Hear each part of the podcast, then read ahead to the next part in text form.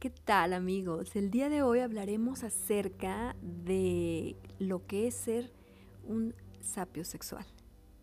Y bueno, eh, varias definiciones apuntan hacia esa persona que le atrae el intelecto de la otra persona o bien sus valores. Eso sería en cuanto a la definición. Pero como sabemos ahora con la tecnología podemos tener colaboraciones a distancia y colaboraciones muy valiosas como es en este caso una invitada que de verdad yo admiro mil. Me encanta cómo escribe, me encantan sus letras y ustedes también la pueden leer y admirar en Twitter. Síganla por favor a mi amiga Gaby Porras, que es nuestra gran invitada del podcast de hoy y que ella eh, pues nos va a narrar desde su perspectiva lo que es ser sapiosexual. Gaby, mil gracias por estar aquí y pues nada, te cedo la palabra. Háblanos acerca de lo que es ser eh, sapiosexual. Hola Arlen, muchas gracias por haberme invitado a participar en un tema tan interesante y con el que además me siento muy identificada eh, porque aunque ser sapiosexual o, ah, es un término que, que realmente hasta hace poco no lo conocía, lo he vivido porque creo que sí me, me, me atrae mucho la inteligencia de la otra persona. Y no estamos hablando solo de una inteligencia intelectual, sino de una inteligencia social, de una inteligencia aún sexual. Eh, ¿Por qué? Porque te interesan las cosas, una conversación, una buena conversación, o conocimientos, un buen sentido del humor, eh, también una inteligencia emocional. Es maravilloso sentirse atraído por alguien que siente empatía, que tiene empatía por los otros, que tiene una manera inteligente de actuar con las otras personas. Entonces, para mí es algo muy importante que no está peleado con el hecho de sentir una atracción física, eh, tampoco está peleado con el, con el hecho de, de sentir una atracción de otro tipo. Es, es, es, muy interesante y es a la vez muy complejo. Sé que son, somos las mujeres las que sentimos más atracción de este tipo, pero pero bueno, creo que existe en todos los seres humanos. Y, y, que además algo interesante es que tal vez no, no surge como surge una atracción física que es prácticamente inmediata, sino que muchas veces es a través del tiempo. En el momento de, de poder conversar, de conocer a las personas, y entonces se hace realmente una atracción. Personalmente, uh, ha sido también todo un proceso porque tampoco es fácil tener eh, una atracción de este tipo porque podemos caer en una, situación compleja, ya que podemos decir, ay, me, me, me, gusta, me atrae esta persona por sus conocimientos o me atrae por su inteligencia emocional. Pero llega un momento en que podemos, si no, si no sabemos realmente o actuar o si somos un poco frágiles, en, nuestra forma de ser, eh, podemos hacernos en cierta forma adictos a, esa persona.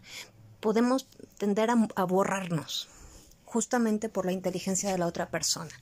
Tratamos de amarnos mm, desde la forma en la que el otro nos ve. Entonces, creo que se puede hacer una relación muy tóxica. Te lo digo por experiencia, porque yo soy así. A mí me atrae la inteligencia de las otras personas. Eh, y, llega un momento en que idealizas a la otra persona.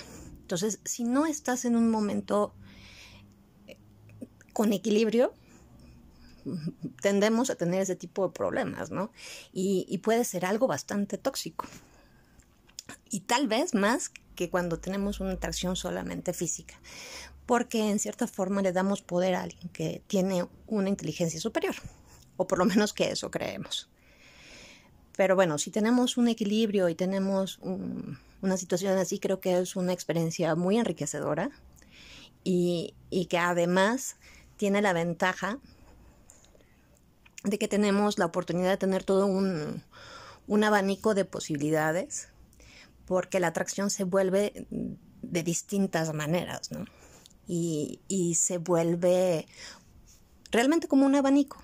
Tenemos muchas opciones y, y por mi experiencia personal es difícil caer en un aburrimiento. Pero bueno, esa es mi, esa es mi idea y esa es mi, mi forma de pensar y mi forma de sentir y mi forma de actuar. Un abrazo, Arlene. Gracias.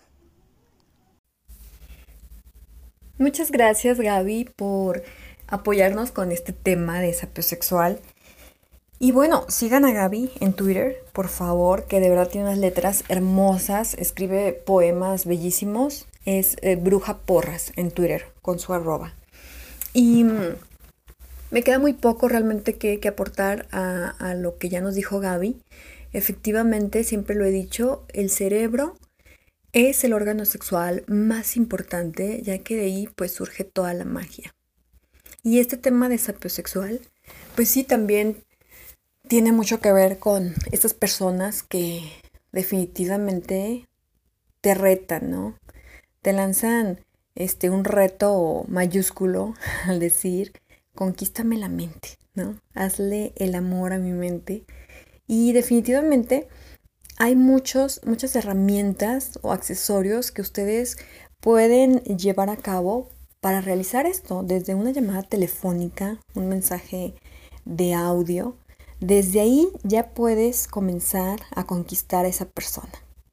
Ya puedes empezar a hacerle el amor a ese cerebro, eh, mandándole mensajes directos, la secreción de hormonas, para que éstas eh, deambulen por todos sus torrentes sanguíneos y alteren su ritmo cardíaco. Efectivamente se puede, eh, se puede hacer esto como una interacción entre parejas, que es de lo más sano y que es de lo más válido, como enviarse también imágenes de pues ellos mismos y mensajes, textos, audios, como lo dije, llamadas telefónicas. Se vale de todo. Algo interesante en estas personas sapiosexuales es que continuamente necesitan de, de variedad ¿no? o novedades en la cuestión pareja.